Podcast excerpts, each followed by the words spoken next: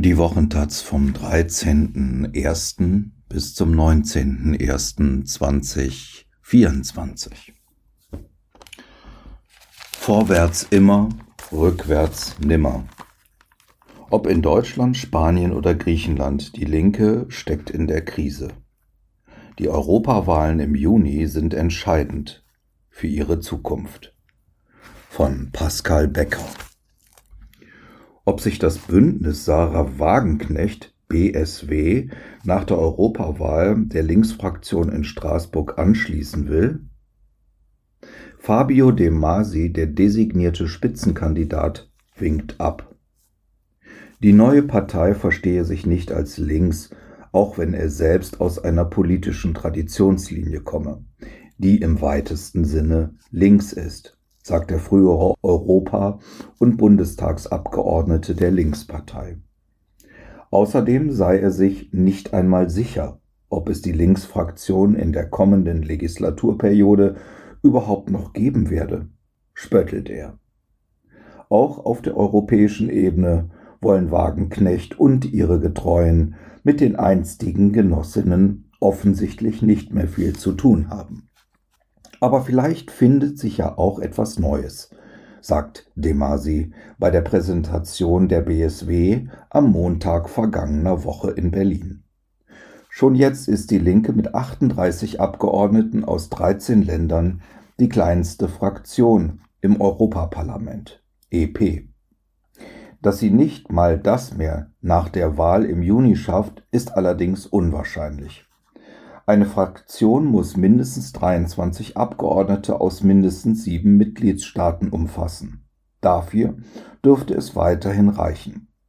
Aber dass sich die Parteien links der Sozialdemokratie in einer schweren Krise befinden, lässt sich nicht bestreiten. Und zwar ausgerechnet dort, wo sie einst ihre Hochburgen hatten. In Deutschland kämpft die Linkspartei ums Überleben mit Parteichef Martin Schirdewan und der 35-jährigen parteilosen Klimaaktivistin und Seenotretterin Carola Rakete an der Spitze hofft sie, dass die EU-Wahl die Trendwende bringt. Denkbar ist aber auch Absturz ins Bodenlose. Mit fünf Abgeordneten wird sie jedenfalls wohl nicht mehr ins Parlament einziehen. Noch dramatischer werden dürfte es für Podemos in Spanien.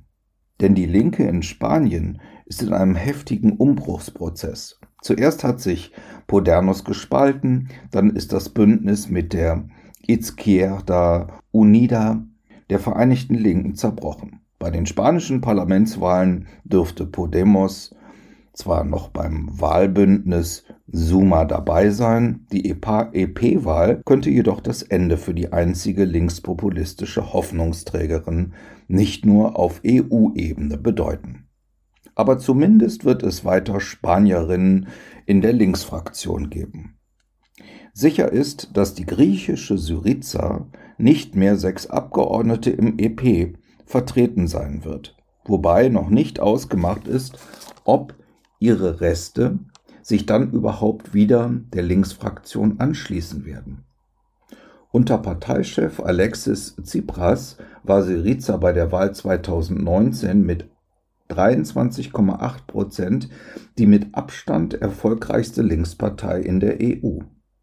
Doch inzwischen kann sie froh sein, wenn sie noch die Hälfte dieses Ergebnisses erzielt und nicht hinter der poststalinistischen kommunistischen Partei Griechenlands KKE landet.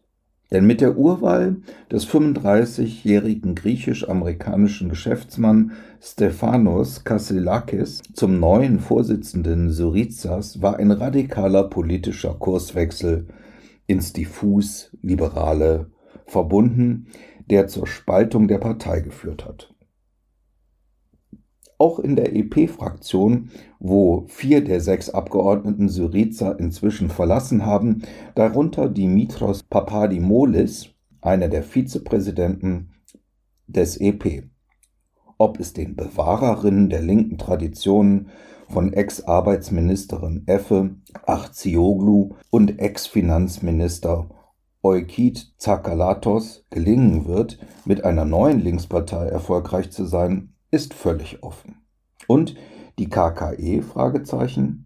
Die ist und bleibt seit ihrem Austritt aus der Linksfraktion 2014 eine autonome Einheit, ohne jegliche Anschlussfähigkeiten zu irgendwem. Natürlich sind solche Spaltungsprozesse, wie sie sich in Griechenland oder auch in Spanien vollzogen haben, absolut fatal, sagt der deutsche Linkenchef Martin Schirdewan, der auch gemeinsam mit der Französin Manon Aubry der EP-Linksfraktion vorsteht. Gerade in Zeiten des Rechtsrucks braucht es eine starke gesellschaftliche Gegenwehr. Da sind solche Spaltungen alles andere als hilfreich. Trotzdem blickt er nicht allzu pessimistisch auf die EU-Wahl. In den skandinavischen Ländern hofft er auf Aufwächse, auch in Belgien, vor allem aber bei Sinn Fein, der mittlerweile stärksten Partei in Irland. Wir stehen alle vor ähnlichen Herausforderungen, so Schirdewan zur Taz. Es gehe darum, Politik im Sinne der Menschen zu gestalten. Das gelingt im Moment in manchen europäischen Ländern der Linken besser als in anderen. Zu den Ländern im Einzelnen. Griechenland. Ein Rückblick. Brechend voll ist der Saal im Dezember 2014, als der Hauptredner ans Pult tritt. Alle wollen ihn sehen. Alexis Tsipras. Bubi-Gesicht, Koteletten, hellblaues Hemd, ohne Schlips, wirkt wie ein Rockstar. Dann fängt er an zu reden. Wir werden die Musik spielen und die Märkte werden nach unserem Tempo tanzen. Brausender Applaus. Doch es kam anders.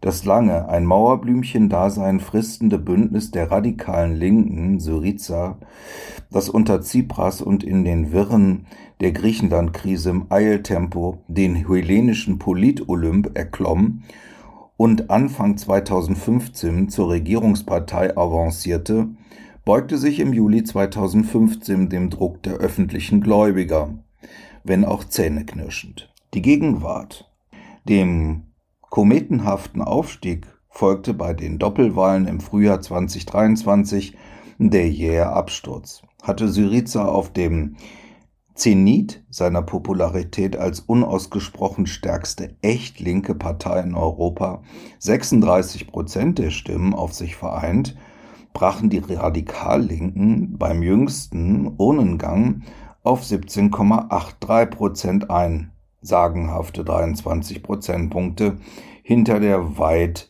alleine regierenden konservativen Nea Demokratia. Das Fortbild Syriza für die europäische Linke kollabierte. Die Tendenz weiter fallend, trotz neuem Parteichef. Der Elan, den Stefan Kasselakis versprach, verpuffte schnell. Aus Protest gegen Kasselakis Kurs, der Syriza weiter in die Mitte rücken will, haben elf Abgeordnete die Partei verlassen. In ihrem neu gegründeten Nea Aristera, Neue Linke, ist nun ein weiterer Konkurrent ohnehin sehr zersplitterten linken Spektrum erwachsen. In jüngsten Umfragen dümpelt Syriza bei rund 12 Prozent, pikanterweise sogar die totgesagte PASOK Syriza überholt. Der Ausblick Schafft Syriza bei den Europawahlen nicht die Kehrtwinde, könnte für Kasselakis die Luft an der Parteispitze rasch dünn werden. Gerüchten zufolge lauert Tsipras auf ein Comeback. Die Rückkehr an die Macht ist für Syriza indes in weite Ferne gerückt. Das liegt auch am verstärkten Verhältniswahlrecht, das beim nächsten Urnengang spätestens im Frühjahr 2027 gilt. Der Wahlsieger streicht einen Mandatenbonus ein. Das kann sich Syriza wohl abschmecken. Ferry Bazoglu. Österreich. Linksparteien haben es in Österreich traditionell nicht leicht. Daran änderten auch die Skandale der Ära Sebastian Kurz nichts und dass die jüngsten Krisen, Korruption, Corona, Teuerung der schwarz-grünen Regierung nicht besonders gut bekamen. Und obwohl die Themenlage linker Parteien eigentlich hätte entgegenkommen müssen, profitierte bisher einzig die FPÖ. Die Rechtsnationalen führen aktuell alle Umfragen an. Spätestens im Herbst finden Nationalratswahlen statt. Die Grünen sind derzeit die sich am weitesten links befindende Partei im österreichischen Parlament, wenngleich keine klassische Linkspartei. Als Juniorpartner in der Regierung kamen sie zudem immer wieder unter die Räder der ÖVP. Kaum besser die Lage der Sozialdemokraten, die seit Jahren schwächeln. Auch der Linkskurs des neuen Vorsitzenden Andreas Babler brachte bisher keine Verbesserung. Spannend wird die weitere Entwicklung der Kommunisten. Bei der Landtagswahl im nicht eben linken Kernland Salzburg kam die KPÖ auf knapp 12 Prozent. Seit Ende 2022 ist außerdem mit Elke K. eine Kommunistin Bürgermeisterin von Graz. Bundesweit käme die Partei derzeit auf drei bis vier Prozent. Ein Einzug in den Nationalrat scheint damit in Reichweite. Ein Hauptgrund für die KPÖ-Erfolge waren die Spitzenkandidaten und ihre nicht nur behauptete Bürgernähe. Elke K. in Graz und Kai Michael Dankel in Salzburg engagierten sich jahrelang in der Zivilgesellschaft, etwa bei Mietervereinen. Bis heute spenden beide einen Großteil ihrer Bezüge für Menschen in Notlagen. So wurden sie auch für viele der ansonsten nicht am Kommunismus anstreifen wollen zur Anlaufstelle und am Ende zur Wahloption. Chancen könnte auch die linke Bürgerpartei haben, die 2019 den Einzug ins Parlament noch deutlich verpasste. Bei der Bundespräsidentschaftswahl 2022 kam Parteigründer und Spitzenkandidat Dominik Wiasny immerhin auf 8 Prozent. Man versteht sich nur halb als Spaßpartei. Zu den Themen zählen neben Bierbrunnen und Umweltschutz und soziale Gerechtigkeit. Von Florian Bayer. Frankreich. NUPS. Diese Abkürzung für Nouvelle Union Populaire Écologique et Sociale, neue ökologische und soziale Volksunion, klang nach Jahren der Zerstrittenheit wie ein Versprechen besserer Tage. Das war im Frühsommer 2022 am Vorabend der Wahl der Abgeordneten. Nachdem zuvor Emmanuel Macron mit den Stimmen aller Antifaschisten gerade noch so gegen die Rechtsextremist Marine Le Pen gewonnen hatte. Dank ihrer Wahlallianz gewannen die Linksparteien 151 der 577 Sitze in der Nationalversammlung, was nicht zuletzt eine Mehrheit der nunmehr zwischen der linken und der rechten Opposition eingeklemmten Makronisten verhinderte. Gemeinsam auch kämpften die Parteien der NUPS, La France Insoumise, Sozialisten, Grüne, Kommunisten an der Seite der Gewerkschaften noch in der ersten Jahreshälfte 2023 gegen den Sozialabbau der Rentenreform. Doch sie verloren diesen Kampf, politisch hat die Linke schon länger nichts gewonnen. Gerade die Arbeiter und andere sozialwirtschaftlich oder geografisch Benachteiligte werden sich stattdessen mehr und mehr den Rechtspopulisten zu, die ihnen mit ihrer rassistischen Hetze glaubwürdiger erscheinen als die schönen Versprechen von sozialer Gerechtigkeit. Wegen diverser Rivalitäten und ideologischer Differenzen bröckelte es innerhalb der Linksunion von Anfang an. Vor allem die Hegemonieansprüche von Jean-Luc Mélenchons LFI Unbeugsames Frankreich verschärften diese Spannungen. Im Hinblick auf die Europawahlen zerbricht nun die Einheit vollends. LFI, Grüne, Kommunisten und Sozialisten treten voraussichtlich je mit separaten Listen an.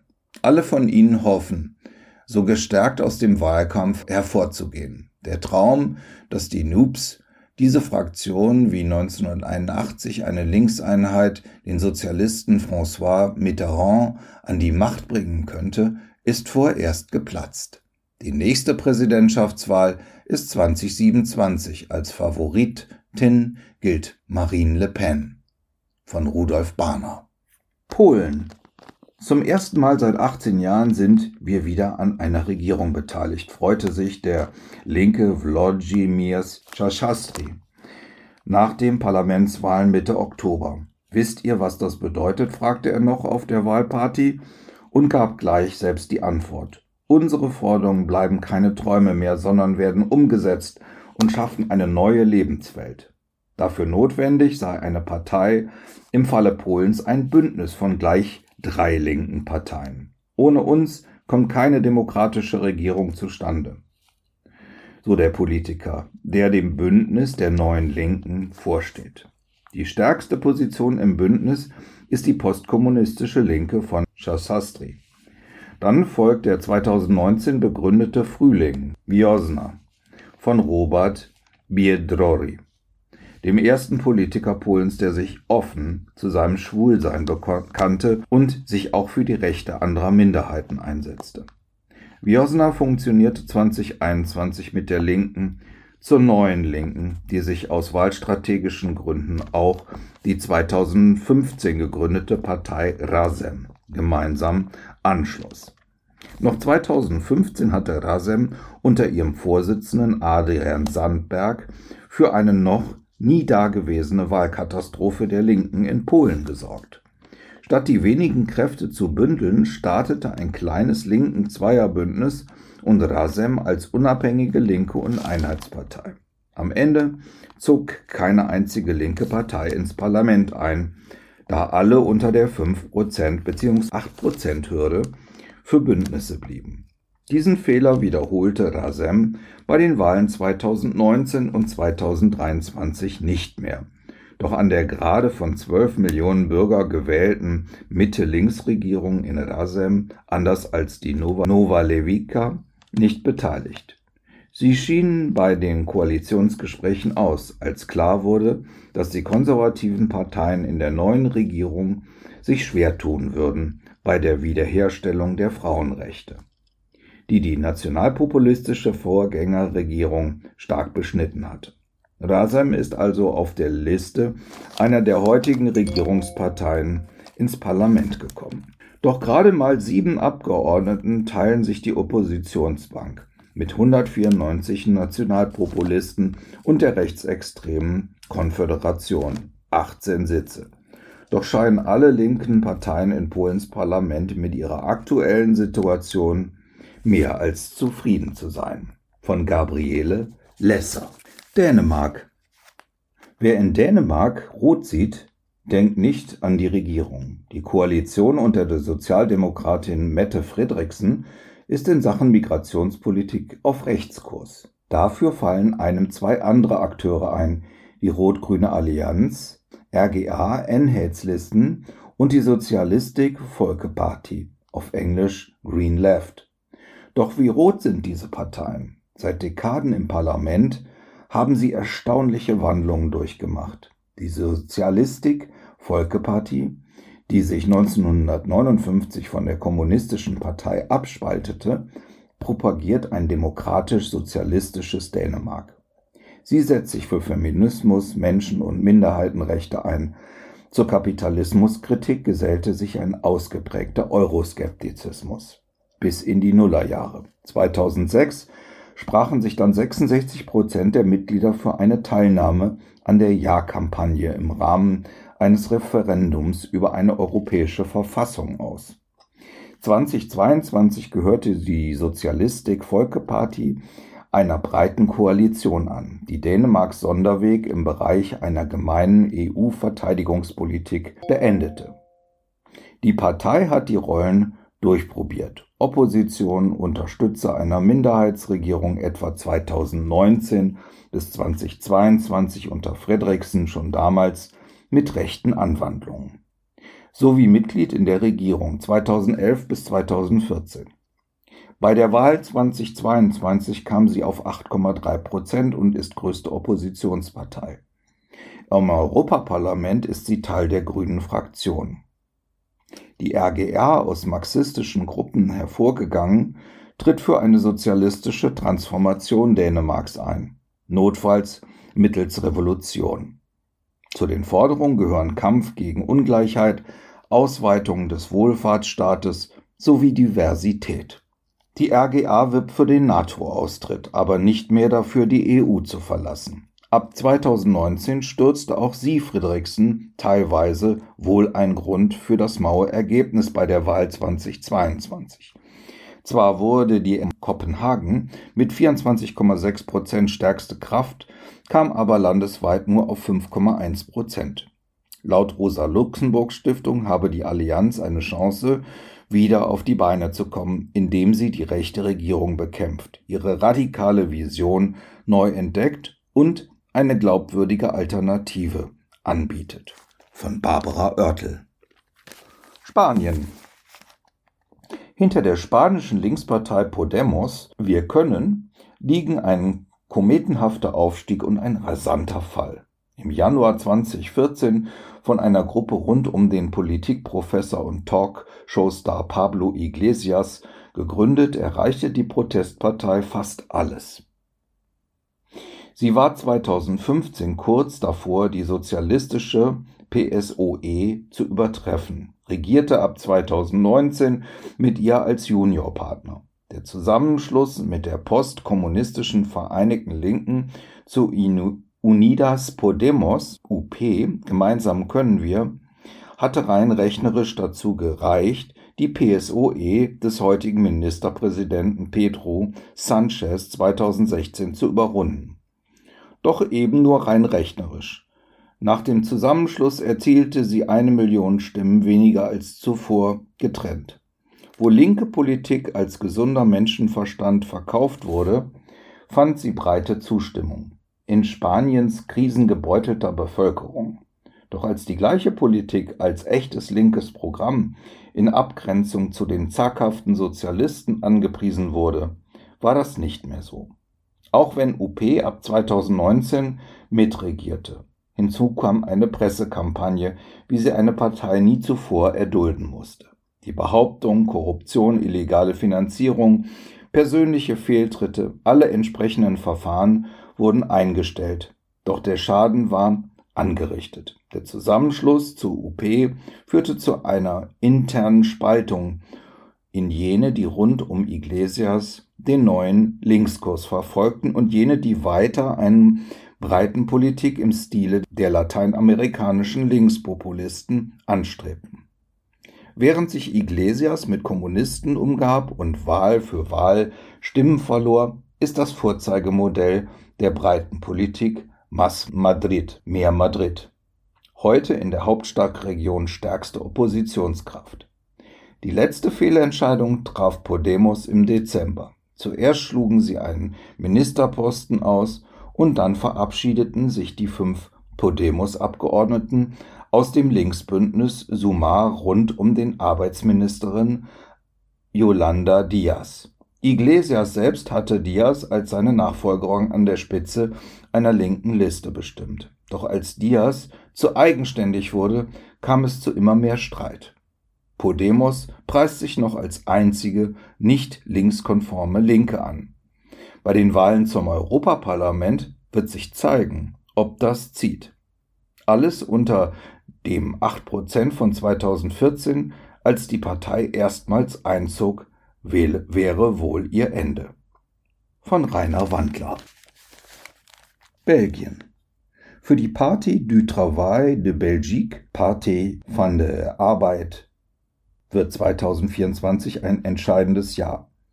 Im mehrsprachigen Königreich finden am 9. Juni nämlich auch föderale und regionale Parlamentswahlen statt. Die einzige Partei des Landes, die im niederländischsprachigen Norden wie im frankophonen Süden aktiv ist, kann dort ihren Aufwärtstrend der vergangenen Jahre fortsetzen.